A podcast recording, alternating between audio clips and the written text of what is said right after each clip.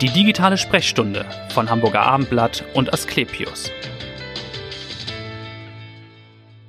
Herzlich willkommen zu einer neuen Folge der digitalen Sprechstunde, dem Medizin-Podcast von Hamburger Abendblatt und Asklepios. Mein Name ist Vanessa Seifert und mein Gast heute ist Professor Dr. Matthias Nagel. Er ist Chefarzt an der Asklepios Klinik Nord am Standort Wandsbek und leitet dort die Allgemeinpsychiatrie. Herzlich willkommen. Ja, vielen Dank.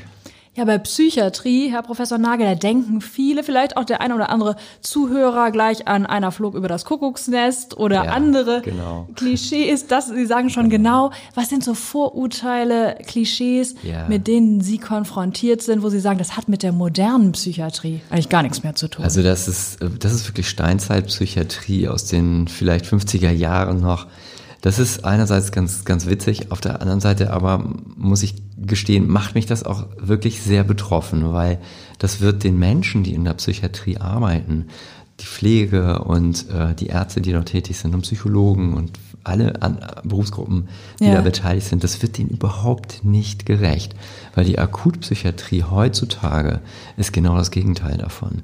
Wir sind patientenorientiert, wir sind zugewandt, wir sind empathisch, wir begleiten Menschen in zum Teil den schwersten Krisen ihres Lebens in der Ja. Psychiatrie. Wir stehen an der Seite der Patienten. Und äh, Zwangsmaßnahmen oder freiheitsentziehende Maßnahmen sind bei uns sehr selten. Wir haben zum Beispiel im letzten Jahr äh, deutlich unter 50 Fixierungen im gesamten Jahr gehabt. Also Sie sehen äh, daran, dass die ähm, Anzahl wirklich niedrig ist. Aber Ähm, was, was hören Sie denn zum Beispiel so, wenn Sie sagen, wenn Sie sagen, wo Sie arbeiten? Was sind denn dann Ja. so gängige Vorurteile oder was sind Sätze, die Sie hören? Ich weiß nicht, ob man dann, es wird ja nicht nur, werden ja nicht nur die Patienten oft stigmatisiert, sondern eben auch, wie Sie sagen, das Personal, dass man sagt, du musst ja auch einen Knall Ja. haben, wenn du da arbeitest. Jetzt mal ganz banal gesagt. Genau, also viele Vorteile gehen so in die Richtung, dass wenn man in dem Bereich arbeitet, dass man dann selber auch einen Schatten haben müsste. Genau. Das ist ja aus, ja, ja, ja. Das ist, äh, das erlebe ich ganz anders. Ähm, aus meiner Sicht sind gerade die Leute, die in der Akutpsychiatrie oder in der Psychiatrie im Allgemeinen arbeiten, Ja. Äh, eher differenziert, setzen sich äh, sehr auch mit sich selbst auseinander und können das eigentlich ganz gut verarbeiten. Also wenn man mit dieser Gruppe Menschen arbeitet und man begegnet dort ja auch psychischem Elend, wirklich heftig kranken Menschen, denen es richtig schlecht geht, da muss man schon sehr stabil sein, um das auszuhalten. Ja. Das kann man nicht, wenn man äh, selber äh, psychisch krank ist. Das heißt, wie kontern Sie? Also was sagen Sie oder was entgegnen Sie, wenn jemand äh, Sie konfrontiert mit äh, Ich sage meistens dann, dass die, die Menschen, die in der Psychiatrie arbeiten, also Pflege, Ärzte, Ja. Ergotherapeuten, Psychologen und so weiter, das sind eigentlich, wir sind eigentlich die normalsten von allen. und wir haben, tatsächlich ist so, dass äh, eine gute Psychiatrie nur dann gut funktioniert, wenn die Berufsgruppen sehr kollegial miteinander zusammenarbeiten. Und ähm, das gelingt nur dann, wenn man sich gut miteinander versteht, wenn man sich austauscht, äh, wenn man sich auch mag und nur dann funktioniert es. Weil wenn es äh, Stress gibt in der Klinik untereinander auf Ja. der Station, wirkt sich das sofort auf die Patienten Mhm. aus, auf die Versorgung. Und deswegen funktioniert Psychiatrie nur dann, wenn auch die Teams gut funktionieren. Ja, Sie haben das Stichwort Akutpsychiatrie auch schon genannt. Vielleicht können wir auch einmal erklären nochmal, was genau ist das und was ist der Ja. Unterschied zu einer ambulanten Behandlung? Also Akutpsychiatrie ist erstmal die gesamte allgemeine stationäre Psychiatrie, äh, wo wir Patienten aufnehmen, die äh, eben stationäre Versorgung brauchen. Das sind einmal schwerst erkrankte Patienten, die auch ähm, so aus der Realität herausfallen, die die Kontrolle über sich, über ihr Handeln nicht mehr in den Griff bekommen. Zum Beispiel schwer demente Patienten, die Fehlhandlungen begehen oder Menschen mit akuten Psychosen, die sich selbst gefährden, suizidal sind. Ja. Das sind Menschen mit schwersten Depressionen, die suizidal sind. Und ähm, das ist so der Teil der Akutpsychiatrie. Wie groß ist der bei Ihnen, dieser Also wir Teil? haben, wir haben zwei, insgesamt 130 Betten, zwei Mhm. Äh, geschlossene Stationen mit jeweils 22 Betten. Und ähm, wichtig ist äh, mir noch zu erwähnen, dass die Menschen, die zu uns kommen, in überwiegender Anzahl freiwillig kommen. Also die Ja. meisten kommen aus eigenem Antrieb oder auch in Begleitung von Angehörigen und bleiben auch freiwillig in der Klinik. Es sind gerade mal etwa drei Prozent aller Psychiatriepatienten, die gegen ihren Willen in der Klinik verbleiben müssen. Okay. Und auch auf den geschlossenen Stationen haben wir einen erheblichen Anteil von Patienten, die freiwillig sich dort aufhalten. Die sich also Bis- auch selbst einweisen? Ja. die sich selbst einweisen, freiwillig auf einer geschlossenen Akutstation verbleiben, bis zu 50 Prozent in manchen Zeiten. Mhm. Okay. Das sind Menschen, die, die eben die Struktur und die Unterstützung auf den Stationen in besonderem Maße brauchen und auch davon profitieren. ja. Wie lang ist so eine Verweildauer, eine durchschnittliche, dann auf einer Station? Also insgesamt in der Gesamtklinik ist ungefähr ähm, 20 Tage, also sehr kurz, nicht mal drei Wochen. Ja. Und äh, bei einer eine Depressionsbehandlung dauert klassischerweise eigentlich sechs Wochen, kann man sagen. Ja, so bis zu sechs Wochen. Aber dann Und ist man ja nicht geheilt nach den dann ist sechs man Wochen. natürlich, nein, dann ist man Ja. nicht geheilt, aber wir haben dann den, den Betroffenen durch die Krise durchgebracht, so dass, äh, dass es den Menschen dann gelingt, zum Beispiel in die Tagesklinik zu gehen oder ambulante Angebote wahrzunehmen. Ja. Können Sie beschreiben, wer so der typische Patient ist? Sie haben ja schon ein paar Krankheitsbilder genannt, aber was ist sozusagen der durchschnittliche Patient vom Alter her? Gibt es mehr Frauen, mehr Männer? Wie ist so die Lebenskonstellation? Wer, wer kommt? Ah, schwierige Frage. Ähm, den gibt es, glaube ich, gar nicht. Ich glaube, es geht einmal ganz quer durch die gesamte Bevölkerung. Wenn Sie jetzt äh, fragen würden, wie viele Fälle welche Diagnose haben, kann ich Ihnen sagen, wir haben den überwiegenden An Anteil sind Menschen mit Depressionen, Ja. Psychose und Suchterkrankung. Das war die Anzahl der Fälle, nicht die Liegedauer. Und äh, also das sind die drei großen Krankheitsbilder, die Ja. wir schwerpunktmäßig behandeln. Und das ist eigentlich in fast jeder Psychiatrie äh, eh- sehr ähnlich. Und da gibt es auch nicht so eine Geschlechterdominanz. Bei Depressionen trifft das mehr Frauen, mehr Männer. Wir haben bei den, bei den Depressionen, Angsterkrankungen haben wir tatsächlich äh, überwiegend Frauen in den Kliniken. Woran liegt das eigentlich, dass das so ist? Ja, da gibt es unterschiedliche Theorien. Es gibt ähm, die Vermutung, dass sich, äh, dass die diagnostischen Kriterien nicht so gut passen auf die männliche Depression. Man hat mal vermutet, dass die äh, Männer bei äh, mit Traurigkeit ganz anders umgehen als Frauen. Männer werden eher gereizt, aggressiv. Würde man laienhaft jetzt bestätigen, vielleicht. Ja. weiß ich, nicht. weiß ich nicht. Ich, ich, ja. kann mir das, äh, ich kann mir das gut vorstellen, dass das so, dass das so zutrifft. Ja. Dass Männer haben eher so gereizte Depressionen, sind genervt und angespannt und wütend, ärgerlich und Frauen sind eher traurig und äh, sprechen auch über ihre Emotionen ja. eher und häufiger. Und sind vielleicht auch aufgeschlossen, Und weiß nicht, sich helfen zu lassen, sind sicher aufgeschlossen, sich helfen zu lassen. Männer wollen es mit sich selbst ausmachen. weil es eben auch Das noch ein Stigma ist. Ist ne? ein Stigma, nach wie vor, muss man ganz klar sagen. Ja. Psychiatrie ist immer noch äh, hochstigmatisiert. Und besonders schlimm ist das natürlich für die Patienten, die zum Beispiel Psychosen haben. Mhm. Die, äh, denen geht es natürlich besonders schlecht. Was kann man gegen diese Stigmata tun? Ich meine, auf der einen Seite wird ja schon jahrelang aufgeklärt. Sie sagen ja, die Klischees Ja. oder kommen ja eigentlich aus den 50er Jahren und auch Ja. diese Filmklassiker oder der Buchklassiker ist ja uralt. Also trotzdem hat man das Ja. Gefühl, es tut sich wenig. Äh, Es tut sich leider wenig bis gar nichts. Also Mhm. wir haben äh, immer wieder die Schwierigkeit, dass Menschen mit Psychosen kaum in die Gesellschaft integriert werden. Jemand, der eine Schizophrenie hat, hat praktisch keine Chance, äh, beruflich aktiv zu werden. Auch Partnerschaften sind schwierig für, für diese Menschen Ja. zu finden. Das ist nach wie vor ein Riesenproblem. Was mein Vorschlag wäre, ist, dass man, dass man schaut in Richtung Integration und dass man besser versucht, solche Menschen beruflich zu integrieren. Und da kann man leider nicht die bisherigen Angebote nutzen, die es gibt. Die reichen bei weitem nicht aus. Da ist ein Belastungsniveau von sechs Stunden pro Tag zum Beispiel, ist da, wird da verlangt. Das schaffen viele Patienten von uns gar nicht. Ja. Wir brauchen eigentlich gerade in, für diese Gruppe von schwerer erkrankten Menschen, Ja. bräuchten wir eigentlich ein viel besseres, differenzierteres Arbeitsangebot. um sie sozusagen wieder zu integrieren. Um die ne? zu integrieren und auch äh, um in der Bevölkerung auch diese, diese Angst vor, vor oder Stigmatisierung insgesamt einfach abzubauen. Ja, ja. Deswegen bemühen wir uns gerade auch in, äh, bei uns am Standort um eine Arbeitstherapie, sodass wir auch Patienten niederschwelliger in, in Arbeit bekommen Ja. können, damit die dann später auch wieder eine Perspektive haben. Das große Thema haben wir schon ein bisschen angesprochen, Zwang, nämlich dass viele ja, ja freiwillig kommen, freiwillig bleiben. Ja. Und Sie sagen ja auch, wir sind eine minimal restriktive Psychiatrie, so verstehen ja, sich. Was genau. verbirgt sich dahinter? Was bedeutet das? Das bedeutet, ähm, wir haben uns mal die Zahlen angeschaut in Ochsenzoll und Wandsbek. Wir haben seit ähm, 22 Quartalen trotz immer höherer Belegung immer gleichbleibend viele Fixierungen und freiheitsentziehende Maßnahmen insgesamt. Ja. Freiheitsentziehende Maßnahmen sind zum Beispiel Fixierung, wie gesagt, Isolierung und ähm, ja, um die Unterbringung an sich zum, zum Beispiel auch. Ja. Das, ähm, das ist ein Ziel, das wir haben, dass wir diese Zahlen weiter reduzieren, wenn irgend möglich. Mhm. Das ist ja auch eine Vorgabe des Gesetzgebers, aber die Zahlen bei uns waren schon seit äh, fünf Jahren rückläufig, also bereits vor der Gesetzesänderung, ja. Urteil von 2018 vom Bundesverfassungsgericht. Also der, das Ziel in der Akutpsychiatrie ist es, und das ist mir extrem wichtig, das Ziel ist es nicht, Menschen einzusperren und zu fixieren, mhm.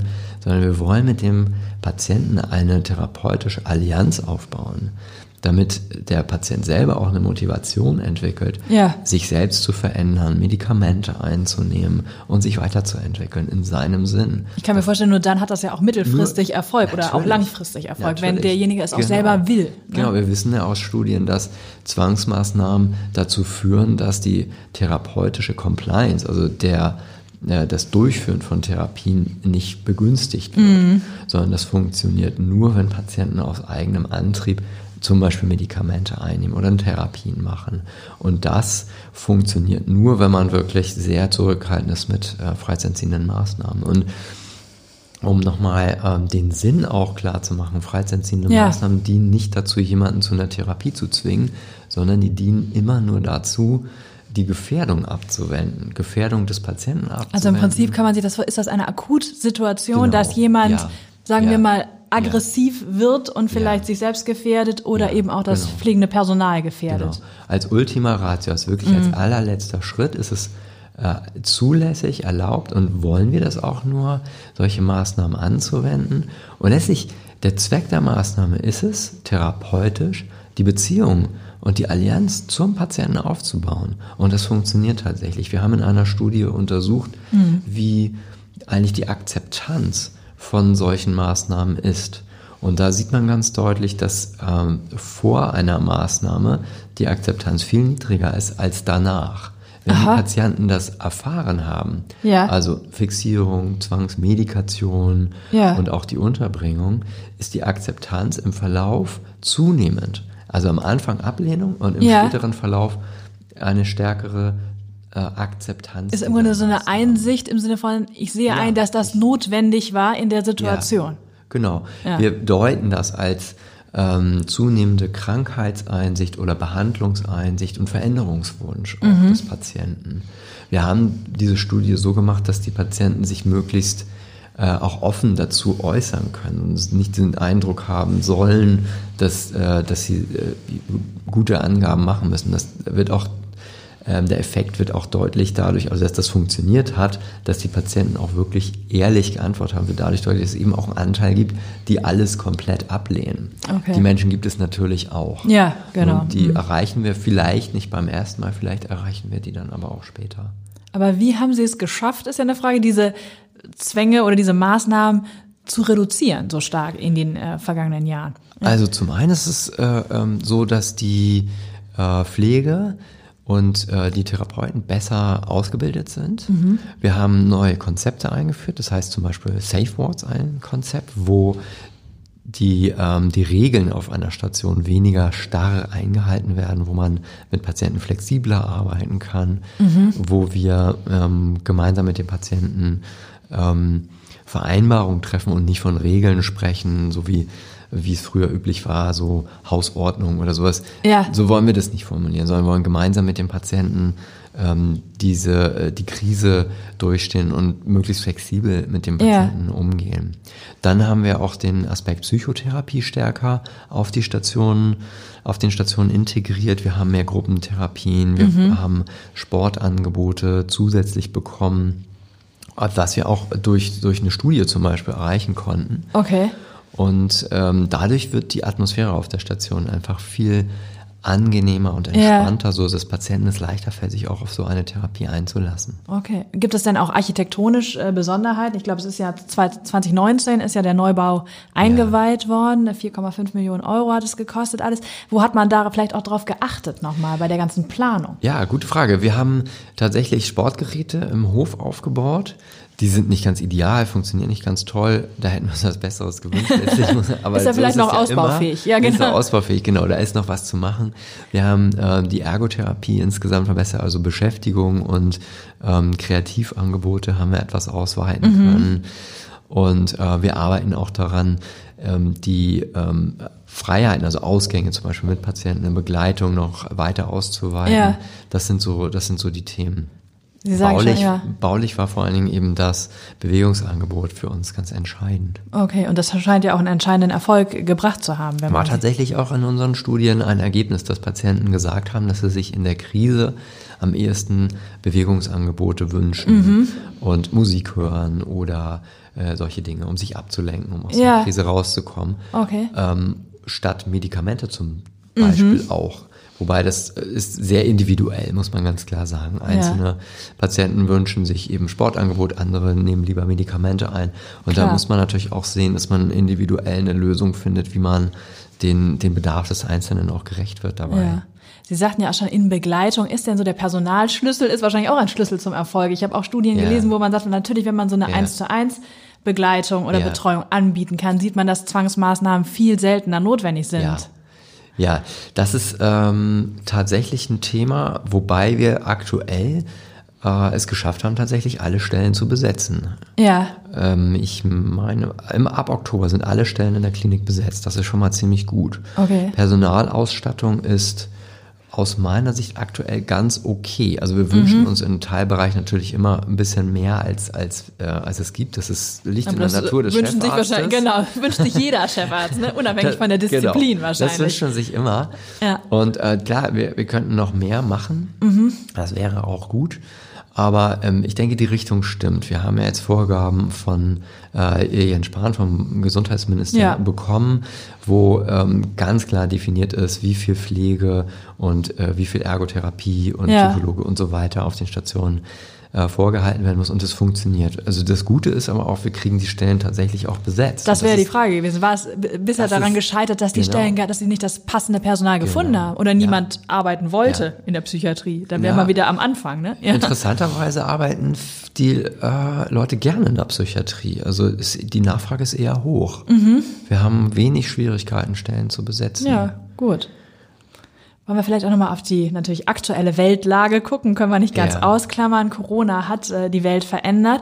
Was macht das auch mit Ihren Patienten, ja. die vielleicht ohnehin unter Ängsten, unter Angststörungen leiden, wenn man ja. jetzt so eine etwas doch schwierige Lage hat? In der Akutpsychiatrie sehen wir ganz klar die äh, Kollateralschäden des Lockdowns, muss man wirklich mhm. deutlich sagen. Wir haben zum Glück in unserer Klinik nur sehr, sehr wenig Infektionen gesehen. Ja. Wir haben meistens ähm, ähm, negative Testergebnisse gehabt. Wir mussten nur sehr wenig Patienten isolieren, die zu uns verlegt wurden mit positivem Corona, ja. ähm, die wir dann behandeln mussten psychiatrisch. Ähm, das ist zum Glück sind die Infektionen eigentlich fast an uns vorbei. Ja. Gegangen. Aber was wir sehen, sind eben, wie gesagt, die Kollateralschäden. Da mhm. sehen wir Menschen, die Ängste haben, die deutlich ängstlicher sind, Menschen mit Zwangsstörungen, deren Zwänge stärker sind.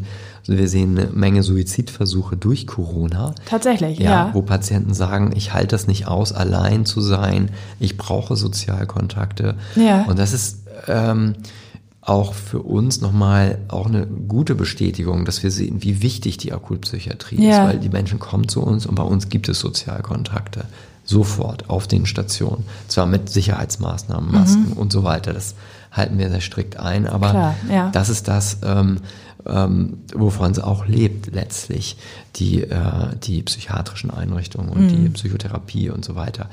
Das ist ganz entscheidend. Und Wie hoch ist diese prozentuale Zunahme? Entschuldigung, dass ich da nochmal frage. Also, Wenn wir sagen, da mhm. kommen jetzt deutlich mehr, die sozusagen ja, Selbstmordgedanken haben. Tatsächlich ähm, ist es so, wir haben eine Station geschlossen, wir waren aber trotzdem immer voll belegt. Also auf den anderen Stationen gab es dadurch Überbelegung. Ja. Ich kann Ihnen nicht genau in Prozent angeben, wie viele Corona Ja, äh, in Anführungsstrichen wir Ja. haben.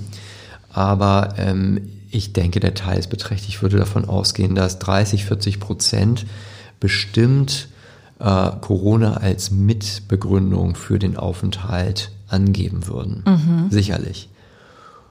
Und haben Sie das Gefühl, das ebbt ab oder kommen da jetzt noch immer mehr im Laufe der nächsten Wochen oder hängt das natürlich auch von der Entwicklung ab? Ähm, ich kann das im Moment noch gar nicht so einschätzen. Also seit Beginn des Lockdowns sind die Zahlen bei uns sehr, sehr hoch. Und wir müssen auch viele Patienten wegschicken. Das ist natürlich auch schwierig, kann ich mir vorstellen. Ja, das ist sehr schwierig. Wohin schicken Sie die dann? Also was müssen Wir versuchen alternative Angebote zur Verfügung zu stellen, ambulante Angebote, Mhm. Ja. tagesklinisch, obwohl das auch runtergefahren wurde natürlich. Mm, natürlich, Das ja. ist schon, der Versorgung ist schon sehr anspruchsvoll im Moment. Genau, das wäre auch Unter nochmal den Corona-Bedingungen jetzt. Genau, grundsätzliche Frage zur Versorgung, weil auch äh, einige Leser schrieben, die sagten, Mensch, wir haben in der Familie vielleicht Fälle, wo wir denken, Ja. da ist eine Depression oder es gibt Anzeichen dafür. Wo können wir eigentlich hin? Weil gerade auch äh, niedergelassene Therapeuten ewig lange Wartelisten haben, auch hier in Ja. Hamburg. Ich würde empfehlen, erstmal zum Hausarzt zu gehen. Das ist eine gute Ansprechadresse. Äh, die sind kompetent und kennen auch die ersten Schritte, die man unternimmt bei Depressionen. Ja. Die können gut beraten. Dann ist der nächste Schritt, mit dem Hausarzt zu besprechen, wenn es nicht reicht, die Behandlung dort, dann zum ambulanten Psychiater zu gehen. Und dort kann man dann detaillierter äh, einen Therapieplan erarbeiten. Und natürlich parallel würde ich dann empfehlen, wenn es indiziert ist, über den Hausarzt besprechen, dass man eine ambulante Psychotherapie beantragt. Leider sind die Wartezeiten relativ lang. Das ist ein großes Problem Ja. nach wie vor. Aber da muss man sich rechtzeitig dann drum kümmern, dass man so Ja. einen Platz bekommt. Also nicht zu sehr verschleppen, wenn man äh, Nein. wahrscheinlich schon Anzeichen Genau. verspürt. Ja, Ne? denke ich auch. Also mein Ratschlag an die mit Depressionen, Mhm. Ähm, sich an den Hausarzt zu wenden und frühzeitig Kontakt mit Psychotherapeuten aufnehmen, um dort auf eine Warteliste zu kommen und dann möglichst schnell einen Platz zu erhalten. Nun kann man das Schicksal nicht planen, aber gibt es so eine Art Prophylaxe? Was kann ich tun, um gar nicht erst depressiv zu werden? Ich wollte noch kurz ergänzen. Ja. Dazu gibt es natürlich das Angebot in den Institutsambulanzen bei uns, Tageskliniken, wobei das natürlich über den niedergelassenen Ja. Bereich per Einweisung zu uns geht. Im Notfall aber stehen wir natürlich als, als Kliniken immer zur Verfügung. Man kann sich immer an die Kliniken wenden. Okay, und ja. wir können auch äh, beraten und äh, Wie es dann weitergehen könnte. Genau. Wenn man also gar nicht Ja. weiß, kann man in die Genau. Klinik Ja. erstmal kommen als Ja, Anlaufstelle. dafür sind wir natürlich auch da, dafür ist die Notfallversorgung da. Ja. Dafür stehen wir ähm, ja, also 24-7 bereit Mhm. im Jahr äh, für solche Patienten. Genau. Und wenn man gar nicht erst depressiv werden will, war so ein bisschen die Frage. Kann, gibt es da so einen Plan für die Prophylaxe? Ja, ein gesundes Leben führen, Sport machen, sich Klingt immer so ernähren, einfach, ne? Aber Nicht rauchen und keinen Alkohol trinken und äh, äh, Freundschaften pflegen und Ja. Sozialkontakte, Beziehungen, das ist das Wichtigste. das ist, das, ist das, was ja jetzt eben auch wegfiel Ja. in der Corona-Zeit und Ja. man erst äh, wahrscheinlich Ja. die Bedeutung auch gespürt Ja, hat. Menschen sind ähm, leben vom Sozialkontakt. Ohne Sozialkontakte, ohne Beziehungen können wir nicht leben. Und vielleicht zum Schluss jetzt nochmal etwas Persönliches. Warum haben Sie dieses Fachgebiet ausgewählt? Ja, das ist ähm, interessante Frage. Habe ich mich auch äh, mal gefragt, aber ähm, Oder hat das Fach Sie gefunden? das ist äh, beides. Also Ja. auf der einen Seite habe ich ähm, äh, das Fach gefunden, weil ich einfach gerne mit Menschen rede, weil ich den Kontakt gern mag, weil ich ähm, das einfach schätze, auch Zeit mit Patienten zu haben, was in der Somatik in der Form leider nicht mehr geht heute. Man ist doch sehr stark auf, ähm, auf das Abarbeiten von Symptomen und Erkrankungen äh, fokussiert, weil das wird ja vergütet. Ja. Der Kontakt zum Patienten ist, äh, wird ja leider nicht so gut vergütet, aber das ist in der Psychiatrie eben anders. Okay, wir haben ja. viel Zeit, wir können Psychotherapie anbieten, wir haben Gruppen und das, das macht mir einfach viel mehr Spaß. Und dann hatte ich das Glück, dass ich in einer Klinik in, damals in Lübeck, in Ja. Uni Lübeck, angefangen habe, wo die Ausbildung einfach sehr, sehr gut war und Spaß gemacht hat und wo auch meine, meine Vorgesetzten mich sehr unterstützt Mhm. haben. Und äh, so kam beides sehr gut zusammen und das war für mich am Ende der genau der richtige Weg. Ja, und Sie haben ja schon gesagt, in Lübeck äh, waren Sie länger tätig, sind dann ja zurück nach Hamburg, sind ja gebürtige Hamburger und es ist so eine schöne Geschichte, Ja. deswegen erzähle ich die. auch. Sie haben dann Ihren neuen Personalausweis abgeholt, nachdem Sie von Lübeck wieder hergezogen sind Ja. und haben tatsächlich ein bisschen geweint, weil Sie wieder Hamburger waren. Ja, ich bin da ein bisschen pathetisch. Das ist aber sehr sympathisch. Ja. Ich, äh, Hamburg ist, liegt mir am Herzen. Ich bin hier geboren und das ist meine Heimatstadt und ich, ich liebe Hamburg. Das ist toll, hier zu sein und das ähm, macht es mir auch leichter, hier tatsächlich für, für den Stadtteil Wandsbek auch äh, da zu sein und Ja. hier die Versorgung zu gewährleisten. Ja. Was, das, äh, das ist eine tolle Aufgabe, das ist wirklich schön. Was auch schätzen mit Sie dem an- Team zusammenzuarbeiten in der Klinik, das ist einfach großartig. Was schätzen Sie an Hamburg? Wo sind Sie gerne? In welchen Ecken? Ich lebe in Altona, Ja, Und äh, da komme ich auch her, da bin ich geboren, aufgewachsen, zur Schule gegangen. Ja. Und ich bin gern in den Parks in Hamburg. Wir haben einen Hund und deswegen sind wir viel draußen. viel draußen. Das ist äh, das, Das ist- Beste ja überhaupt. Das Und ist gesund, ja. in den Corona-Zeiten ja, insbesondere so auch, sich viel ja, draußen stimmt, aufzuhalten. Ja, ja. Vielen Dank, Professor Nagel, dass Sie Ja. aufgeklärt haben und ein bisschen genau Aufklärung geleistet haben zum Thema Ja. Psychiatrie. Und äh, hören Sie gern wieder rein in die nächste digitale Sprechstunde. Nächste Woche gibt's eine neue Folge und bleiben Sie gesund. Bis dahin. Tschüss.